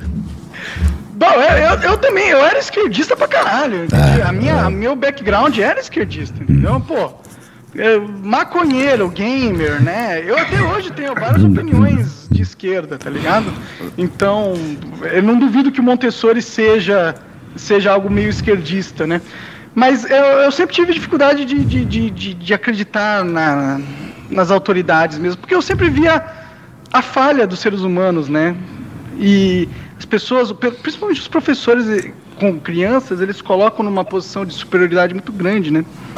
E para a gente consegue enxergar o ser humano falho através da, da hierarquia, né? Fica difícil de respeitar a autoridade de certa forma. Deixa eu fazer, eu vou fazer uma pergunta aqui do pessoal. O pessoal tá me enchendo o saco aqui pra falar aqui do que eu tô, tô, tô seguindo, tô seguindo o que vocês querem aqui, tá? Que que o pessoal do Alta Linguagem tinha te alertado sobre uma, uma possível prisão e sobre alguns convidados que você recebeu que, que queriam isso. Rolou isso daí? Tá aí, ó, tá feita a pergunta aí, seus arrombados. Sim, é- é, eu acho que um dos grandes defeitos barra qualidades minha é ser muito aberto ao diálogo com todo mundo, inclusive com pessoas que querem o meu mal, entendeu? É, e essa é uma crítica que o pessoal do Alta Linguagem faz a mim bastante, de eu ter sido aberto a trazer pessoas como a Gabriela Piori, ou aquele pessoal lá do, do Sleeping Giants, que foi lá no Flow. Eu sempre tive muito aberto a conversar com pessoas que não tinham o menor interesse de dialogar comigo e só queriam aproveitar a oportunidade que eu dei para elas para tentar me destruir ou se alavancar em cima da minha destruição, de certa forma, né? Então, é, fazer o quê, né? A gente tem todas as nossas qualidades são também defeitos, de certa forma. Ah, mas não é liberdade de expressão que você defende? É isso. As pessoas têm que falar. A gente defende até quem fale aquilo que é o contrário que a gente quer ouvir, né, meu? É, Não, mas é foda mesmo, cara. Eu, eu entendo o Monark no seguinte sentido, cara. Você tá num espaço privado, você concedeu um protagonismo pra pessoa. Aí, é, assim, cara, você ficar indiferente, vai lá, é o direito da pessoa. Mas o cara vai lá, é, usufrui daquilo, igual os arrombados que na época do Flow foram lá, curtiram à vontade, gente que se projetou, ganhou dinheiro por passar no Flow. Depois, na hora que explode o negócio, não, tira meu episódio de lá. Quer dizer, é, é- é o que eu falo, falta muita coragem. Então, é gente que não é íntegra, é gente que não é inteira, é gente que é pela metade. E aí, meu irmão, é o seguinte, a gente pode discordar em termos de ideologia, aqui, ali, acolá, não tem problema nenhum. Mas o problema é gente mau caráter, velho. Gente mau caráter, aí não tem, eh, não tem só a discordância ideológica. Aí esse tipo de gente não tem como chegar. E, e, às vezes é o, é o caso. E aí a gente tem que aprender, cara. Eu te vejo mais amadurecido, assim, pelo menos você parece mais tranquilo em relação a isso. É, foi criando uma casca aí, Monark? Não. Ah, cria, né, Denis? Eu acho que eventualmente cria, né? A gente apanha tanto. Eu, sinceramente, eu sou um homem que já perdi tudo, né? É, eu já perdi tudo. Eu perdi até meu próprio país, cara. Eu não posso nem morar mais no meu próprio país, tá ligado? Eu perdi a minha empresa, eu perdi a minha voz, eu perdi a minha reputação, eu perdi grande parte da minha grana, eu perdi oportunidades futuras. Então, quanto mais a gente perde coisas, mais claro fica o que é importante para nós, entendeu? E, e isso dá uma certa tranquilidade, sabe? Um certo desapego com a vida, de certa forma. Eu já não me importo muito em fracassar, não me importo em ficar pobre, não me importo em morrer na sarjeta. Não sei, eu só não me importo, eu tô feliz com a minha história e feliz com tudo que, que eu passei, de certa forma, sabe? O que, que você continua se maluco, importando? Mas é, é o que eu sinto. O que, que você continua Oi? se importando? Imagina, o que, que você continua. Porque quando você vai abrindo. É muito estoico isso. É uma das pegadas aqui, uma das coisas que a gente mais faz. Hoje a gente está fazendo um pouquinho menos, é falar sobre filosofia. Então, uma das pegadas aí que você está falando agora é necessária é a hora de você voltar para o estoicismo da vida. É, vou dar exemplo: o Sêneca tinha um exercício fantástico. Ele falou assim: propõe o seguinte: vista-se um dia com as piores roupas, as roupas de um, de um mendigo, e você vai andar pela rua e contemple que esse seja, seria o pior possível e que ele não é tão ruim assim, que você pode sobreviver. Tem vários níveis de sobrevivência, mas tem coisas que você não tem que abrir mão. Tem coisas que, se você perder isso, você perde o propósito, que é outra coisa. O estoico pode perder tudo, mas ele não perde o propósito é, de continuar dando combate, vivendo a boa, da- da- é, o bom combate. O que, que você não abre mão? Você fala, eu abro mão de tudo isso. Abro mão do dinheiro, abro mão de estar com meus amigos, abro mão de comer a comida do meu país. O que, que você hoje não abre mão? Eu não abro mão da minha. Eu não abro mão da minha alma, né? Mas se fosse exemplificar, é. Eu não quero me tornar alguém que eu não sou para não perder coisas que eu tenho, entendeu? Então, eu quero poder sempre ser honesto, eu quero continuar sendo honesto. Eu não quero perder a minha honestidade. E não é nem com as outras pessoas, mas comigo mesmo, sabe? É, eu não quero mentir pra mim mesmo. Eu não quero ter que mentir. Eu não quero ter que ser alguém que eu não sou, entendeu? Então, enquanto eu puder ser autêntico, é, eu posso perder qualquer outra coisa, entendeu?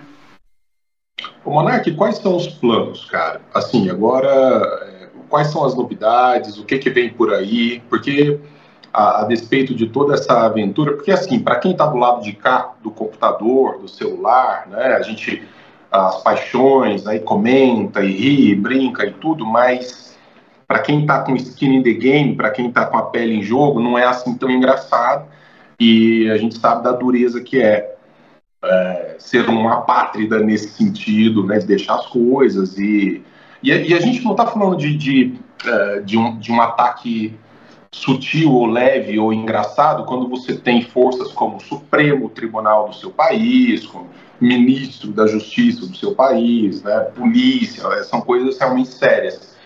É, o, o que que vem por aí? Porque você é um cara muito jovem, né, velho? É, também não dá para para abordar isso de forma absolutamente nihilista, né, abraçando a nadificação. O que, que vem por aí? Olha, eu, eu espero que, que uma hora as coisas boas comecem a acontecer. Já, para ser sincero, muitas coisas boas já aconteceram na minha vida e continuam acontecendo. É, não quero passar também a, a imagem de que nada bom aconteceu, né? Que até coisas materiais boas já aconteceram para mim, né? Durante todo esse, esse período, né? Eu acho que o plano agora, Denis, é continuar meu trabalho, né? Enquanto eu puder ter uma voz, enquanto eu tiver um público que me acompanha e pessoas que estão interessadas na minha opinião ou na minha visão, enquanto eu puder conectar pessoas que para brigar essa briga, enquanto eu puder ajudar pessoas que querem brigar essa briga, eu tenho aquela coisa do propósito, né? Que vocês têm dito como fundamental e eu concordo. Então, graças ao mundo da internet, é, é muito barato fazer, ter seu propósito, entendeu? Eu não preciso de nada além de amigos, né? Pessoas como vocês que estão dispostos a abrir, ceder o espaço e conversar comigo. Uma, uma conexão internet, né? Um teto, um teto. Então, o meu plano é continuar meu programa e cada vez mais uh, me inserir aqui dentro do cenário internacional de podcasts e mostrar para a audiência que fala inglês, né? não, não só americana, mas a audiência que fala inglês, que é o mundo, o que está acontecendo no Brasil, para ver se a gente consegue recrutar novos aliados internacionais para brigar essa briga com, com armas de igual para igual, né?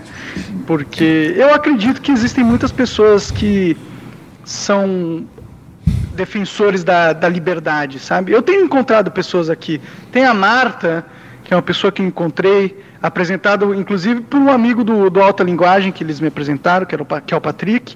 A Marta é do movimento libertário aqui, já concorreu para cargos públicos. E ela tem essa conexão muito forte com as pessoas aqui, ela tem me ajudado. Então, eu acho que a gente precisa internacionalizar a luta, entendeu? A, a luta pela liberdade precisa ser global. Deixa eu só fazer uma, fazer uma. Eu queria é, comentar em cima do, da parte histórica que, que o Camarão falou, porque eu acho que isso é meio que consequência mesmo, né? Você tem que ter, ter uma questão histórica que é a dicotomia do controle. Você controla aquilo que dá para você controlar. E, e, e o monarca foi colocado no momento da vida que tem muita coisa fora dele que está acontecendo que ele não consegue ter controle daquilo. Então, o caminho natural é um caminho de você ser estoico. Você pô, fala, não, não, calma aí, isso aqui que eu consigo controlar, o que eu consigo controlar? O, o, essas virtudes que você está falando, essa fortaleza, né? Essa temperança que o Denis notou, que você está mais, mais tranquilo, e uma ideia de você deixar algum legado através disso. Então é meio que um caminho natural que a vida acabou levando ele para, né? Então tem, tem todo sentido. Então, e sensacional. Gostei muito do que ele falou. É, não, e de ser o autor da sua história, né? Que ele falou lá no, na, na fala anterior, tipo, de olha, eu não abro mão de ser, de, de, da, minha, da minha individualidade, que ele chamou de alma, né? De poder ter, eu não quero que nenhum arrombado venha me cercear e, e fazer isso. Disso eu não abro mão, nem que eu tenha que deixar o meu país, né? Isso também é, é, é, é muito de propósito, né? É, e é, o Denis estava tava vendo outro dia é, a, os comentários do Denis e, e tudo mais, e, e ele estava estava falando do, do Em Busca de Sentido do, do Vitor Frankl e tal. E o Vitor Frankl é um dos caras que fala, né, que em, em épocas de, de ataque cultural ou que qualquer das, das verdades ou eh, se a gente estende isso para as tradições estão sendo atacadas e a gente não tem referencial nenhum, tem uma coisa que é inabalável e que resiste até, como no caso do Vitor Frankl, aos campos de concentração em, do, em três anos, se eu não me engano, ele, ele esteve em quatro campos de concentração diferentes, que é você ter um propósito na vida, uhum. né? Em busca de sentido, né? É o livro que, que conta um pouco dessa história uhum. quando você perde tudo e só sobra o seu propósito, né? Então, do, em termos filosóficos, isso que talvez é, seja a única coisa que essas pressões externas não podem te tirar o que você tem na sua alma, que foi o que o Monark falou, né? É sensacional. Boa, Ô Monark, me fala uma coisa, você politicamente você se coloca como um libertário? Olha, eu não gosto de rótulos, mas ah, o pensamento libertário é o que mais se assemelha ao que eu penso, com certeza. Tá, e, mas e, você, e você disse, você falou aqui que você já foi esquerdista. Como que, qual, que, que aconteceu para você ter essa transição, além de você ter ficado inteligente? Brincadeira, foi piadinha. Eu acho que conforme a gente vai ficando mais velho, ah, os ideais esquerdistas vão sendo colocados à prova perante a realidade e muita coisa não se sustenta, né? Então, ou você é muito apegado à sua identidade política e você coloca uma venda nos seus olhos e mantém-se dentro daquele espectro, né? Porque a sua identidade está né, muito ligada a ele, ou você lentamente vai tirando a venda e enxergando que, pô, o que eu pensava era idiota, era, era coisas idiotas, né? não faz sentido. Eu era só ingênuo, eu, eu só não tinha vivido o suficiente para entender que o que eu pensava foi introduzido à minha mente por pessoas muito mais experientes eh, e mais velhas e com propósitos que não necessariamente eram de me fazer ser ter uma mente realmente crítica, entendeu? Então a gente, a gente descobre que, que a, gente é, a gente é jovem e ingênuo no passado. Né? E, e- e o Flow teve, teve muito, muita participação nisso? Isso, isso decorreu de você estar falando com pessoas diferentes ou não? Você, você lembra disso? É uma coisa anterior ao, ao próprio Flow? Cara, que eu acho que quem me tirou da doença do esquerdismo foi o Jordan Peterson. Ele que, que começou a abrir minha mente, entendeu? O primeiro passo para eu deixar de ser esquerdista foi começar a acreditar em Deus.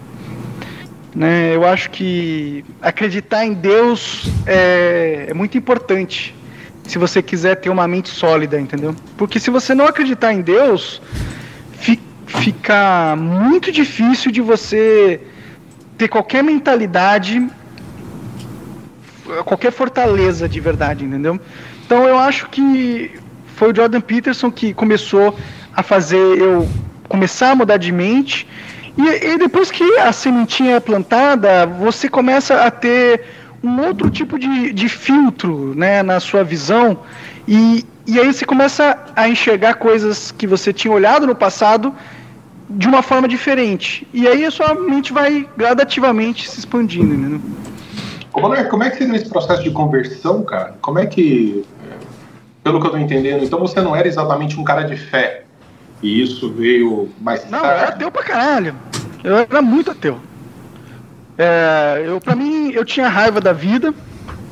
Eu achava que se Deus existisse, ele seria um sádico.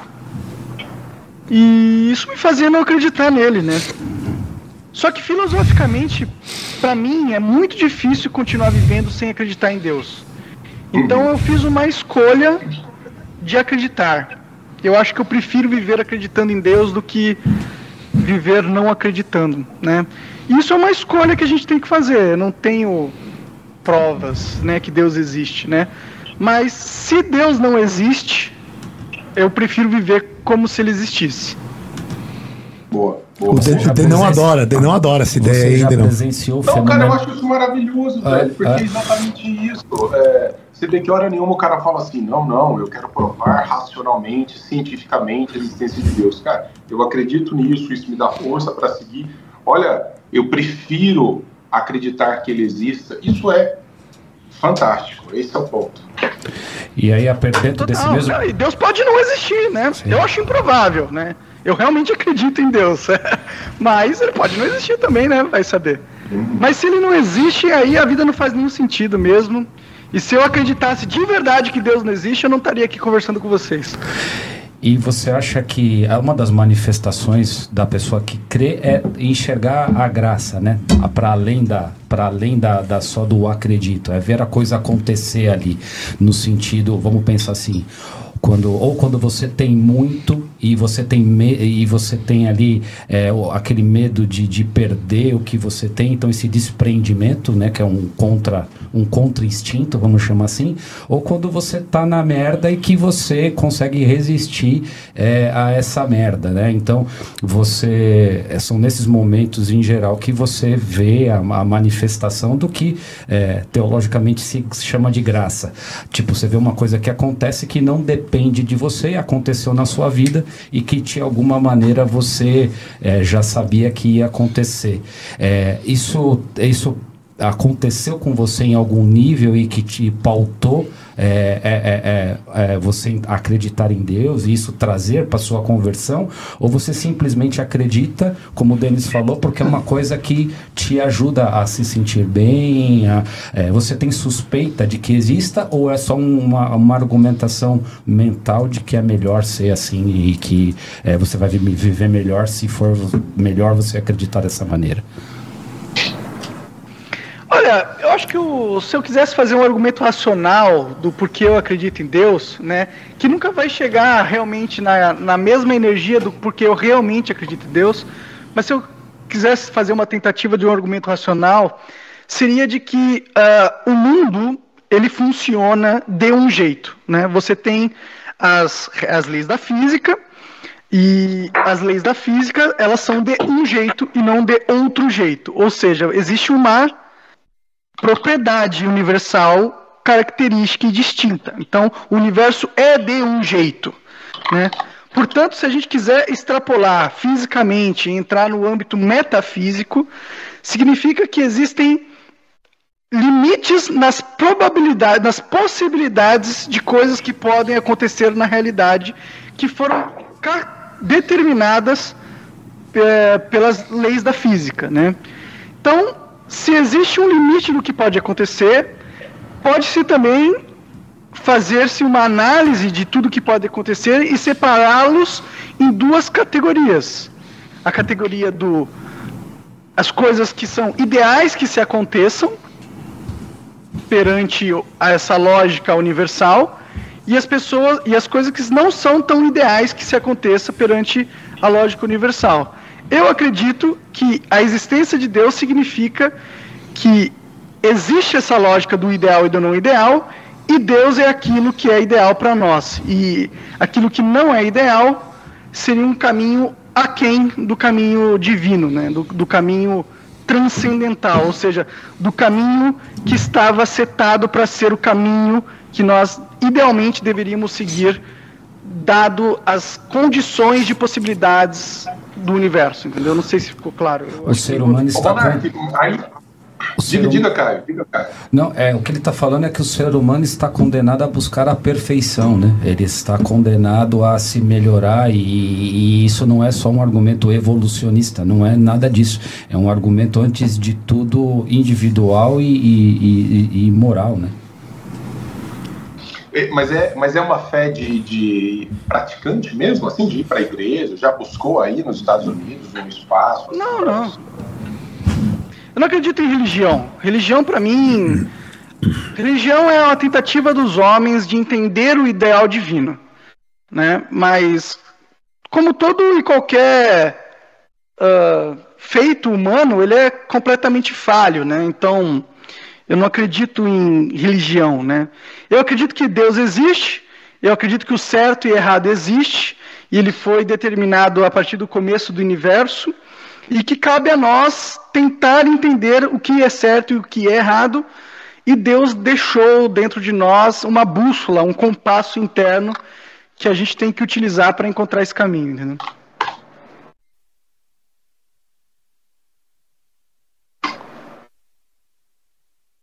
Não estamos ouvindo. Aí, voltou, voltou, voltou. Boa, boa. Ontem aconteceu uma tragédia e como nós somos médicos aqui, a gente queria deixar né, nosso pesar com, com, com os ortopedistas que foram assassinados no Rio de Janeiro. Né? Estavam lá em nome da ciência, é, estavam no momento de conversa que nem nós estamos aqui hoje. Né? Hum. E, e, infelizmente eles são vítimas, hum. a gente não dá para dizer exatamente o que, que aconteceu, mas é, um, é, uma coisa muito triste. Então, nós três aqui, principalmente como médicos, uhum. o Denão como um médico da alma aí, que a gente sempre falou, uhum. é, a gente fica extremamente é, triste e a gente queria colocar isso em pauta e avisar e falar que, que o Brasil é isso, né? É, é muito, é muito, muito, muito difícil. Você sai para tomar uma cerveja e não volta para casa. Então, estão aqui nossos, nossos sentimentos, né, Caião? isso aí. É de perplexidade em perplexidade, parece que o brasileiro vive, né? A gente tá ouvindo aqui uma história de, de- que deixa a gente perplexo, né? De, um- de uma pessoa ter que sair do seu país e, e essa notícia impactou muito aqui a gente pessoalmente, né? Eles, é, esses, esses médicos, eles eram, trabalhavam aqui no, no, no- Instituto de Ortopedia aqui da USP, ou passaram Renomado. por lá, né? Então a, a, a gente tem é, a- alguma proximidade. Eles estavam num evento científico, tinham feito a participaram do evento científico e depois estavam na famosa resenha. Era o chefe e dois caras que tinham sido residentes do chefe. Então é tipo todo mundo trocando ideia ali e foram, sei lá, até onde a gente sabe a, me- a melhor a melhor hipótese aí, talvez, Executados. é que eles foram confundidos, né? É o que se sabe até o momento e foram sumariamente executados. Então a gente queria deixar aí a nota de pesar e, enfim, e, isso solidarizar com toda, toda a família aí da- da- das vítimas, né? É isso, sensacional. É, temos a nossa parte final do nosso querido podcast, que é o pitch do livro. É isso aí. É, eu vou pedir pro, pro Caio explicar pro Monark, para quem não conhece, o que, que é o pitch do livro, tá? A primeira pergunta é se ele tem uma caixa postal já lá nos Estados Unidos. pra gente mandar o P.O. Box. pra ele, né? E, e depois. Monark, você tá há quanto tempo aí, cara? Quatro. eh, não, vai dar nove dias.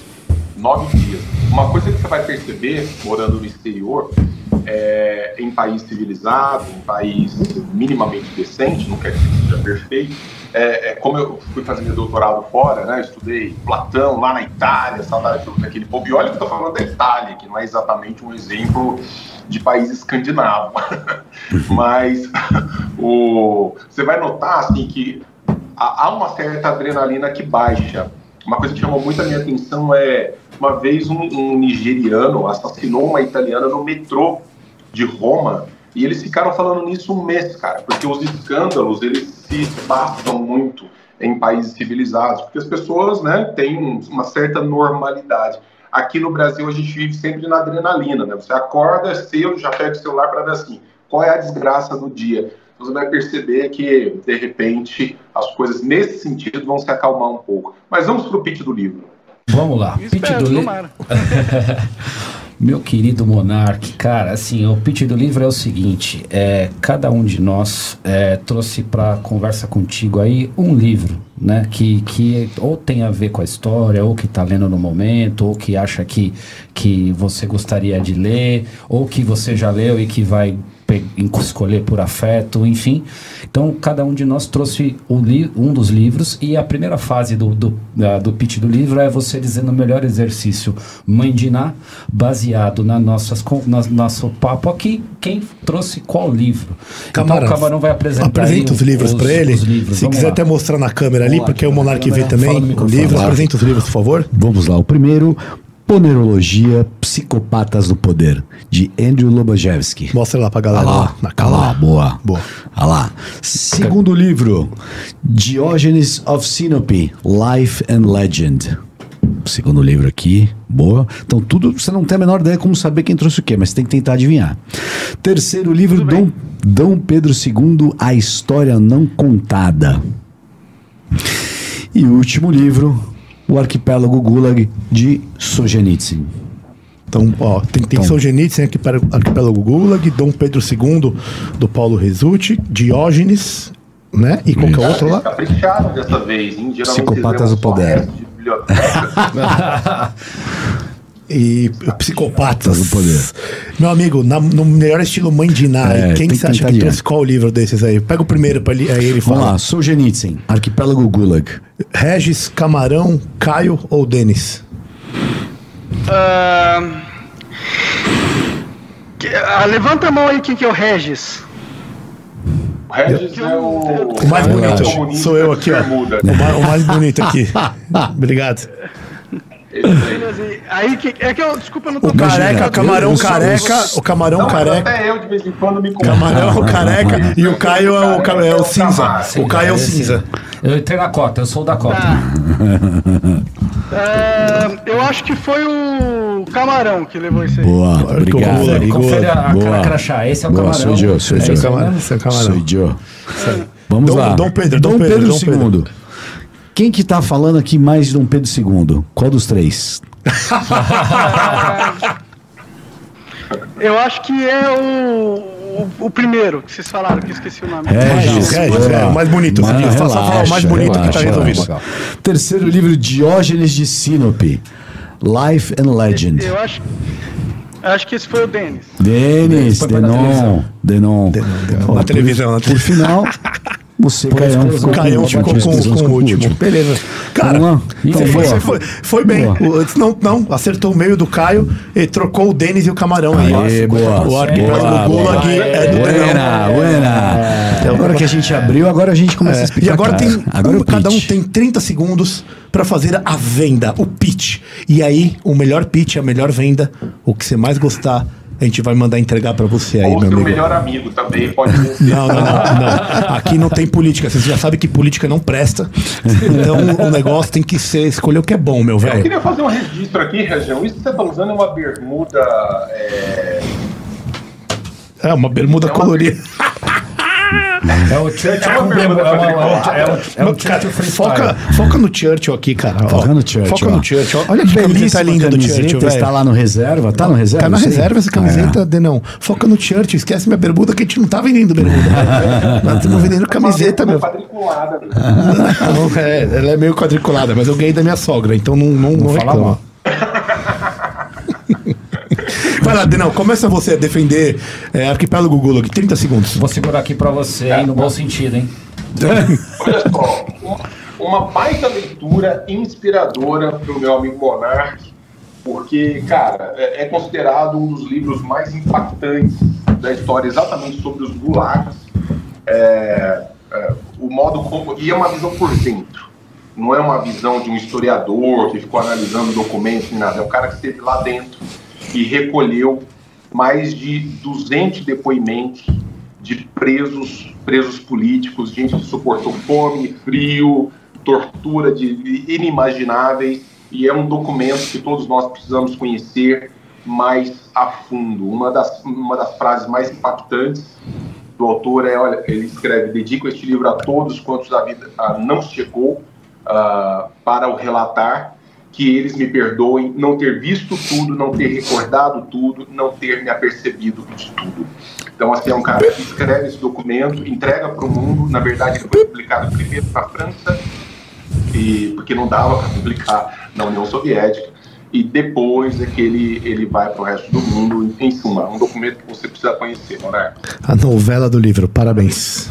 Tá, 30 segundos viraram 8 Agora minutos. tem outros três livros aí, meia boca. Puta que pariu. Já começou roubando. E aí? Mas não, você, né? Vamos na ordem aqui, ó. Tá bom, tá bom. Então eu vou na mesma pegada do, do, do, do Denão. Eu Mas vou 30 trazer segundos, hein, meu? Eu vou trazer Andrew Lobar, Lobachevsky. Esse cara é um psiquiatra polonês que era médico é, e trabalhava no departamento de neurologia na época do regime comunista. Então, quando os, os, os caras chegaram nas universidades para poder controlar o que se produzia em termos científicos, né, o, a- a- essa inteligência comunista foi é, é, vista com troça. Dois anos depois, a maior parte do continente universitário que dava risada desses caras passou a apoiar esses caras. E o Lobachevsky e o seu grupo passaram a estudar o fenômeno como única forma de defesa. Não preciso dizer que da Polônia ele saiu corrido, todo o grupo foi exterminado pela, pelo, pelo governo, ele foi o único que conseguiu escapar e pediu asilo, pediu asilo nos Estados Unidos. Ele saiu com pedaços desse livro, tanto é que esse livro ele é reconstruído com memórias dele próprias, porque ele, o grupo, todos os estudos foram queimados e ele fugiu com alguns pedaços. Ele se exilou nos Estados Unidos e achou que ia ter uma vida fácil como scholar, como professor lá. Os caras cancelaram os investimentos nas pesquisas dele e qualquer participação universitária no minuto zero. Aos 70 anos, ele teve que voltar a atender consultório para poder sustentar a vida e conseguiu publicar esse livro contando toda a história de quando, é, quando o poder é tomado por psicopatas, ele causa efeitos na sociedade. Ele mapeou tudo isso e publicou esse livro no Canadá.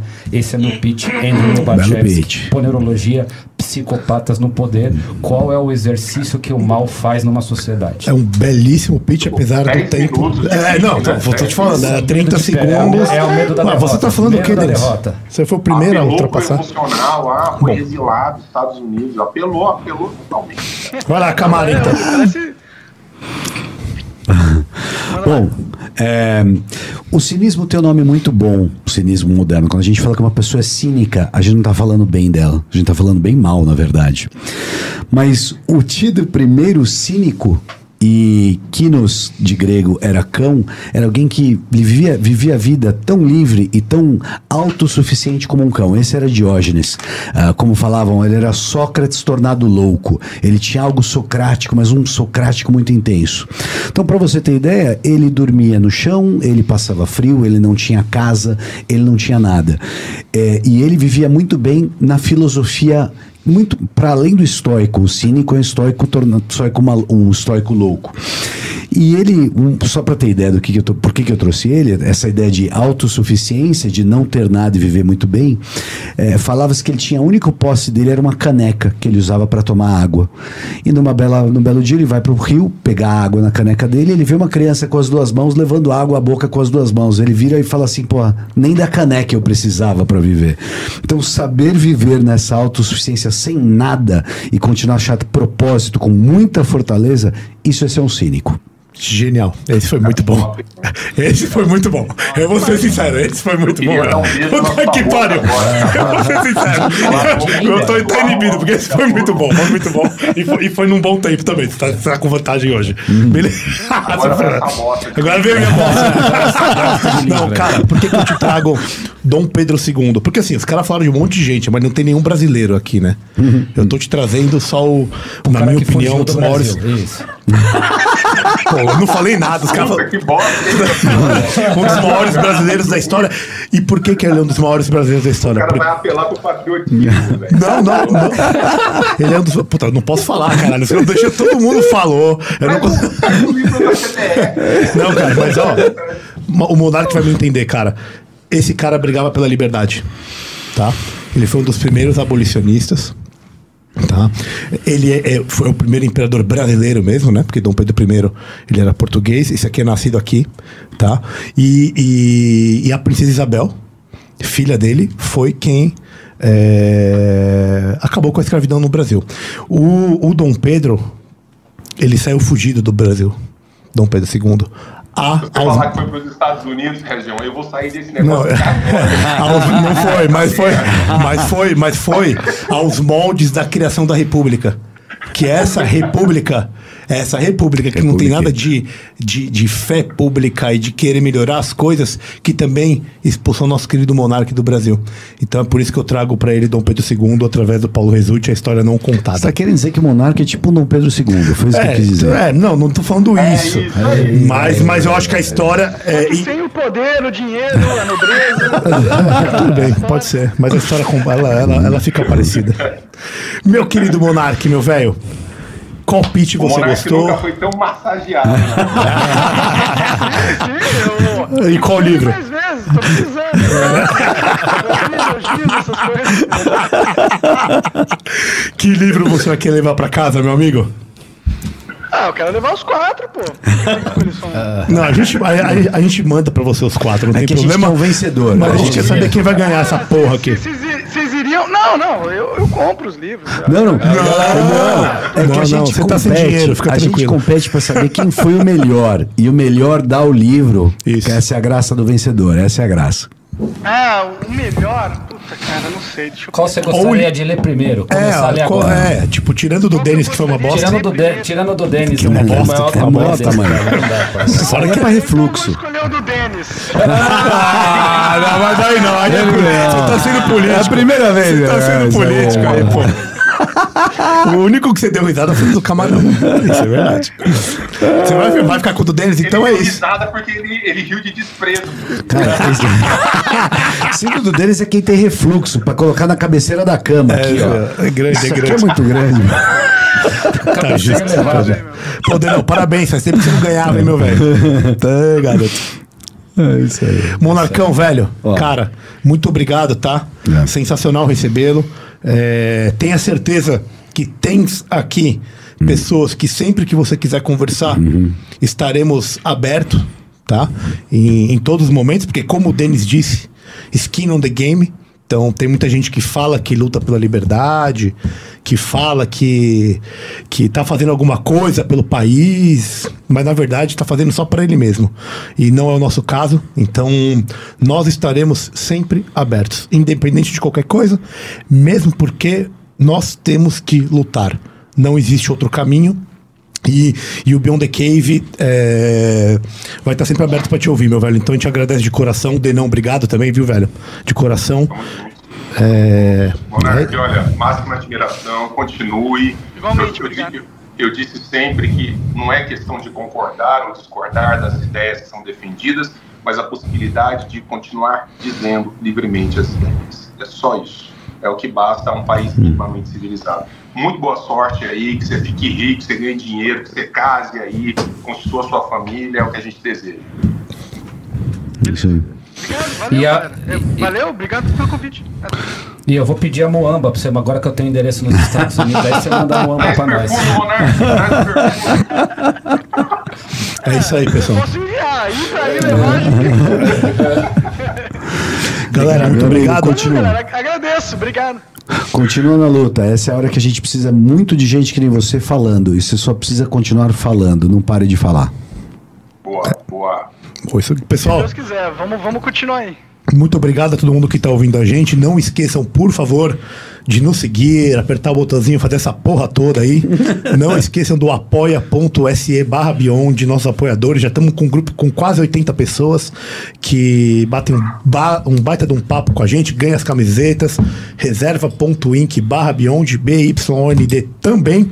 E a gente espera vocês semana que vem, certo, Denão? Obrigado, meu velho. Valeu, Valeu. Monarcão. Tamo junto. Valeu. Semana que vem eu tô em presencial. Beijo. Boa valeu. noite. Valeu. galera. Abraço. Tchau. Tchau. Obrigado, pessoal, por nos ouvirem até o final de mais um episódio. Peço que nos sigam nas redes sociais: Instagram, arroba Beyond the Cave PDC, YouTube, Beyond the Cave PDC, Deezer, Spotify e afins. Muito obrigado e até a próxima. Valeu!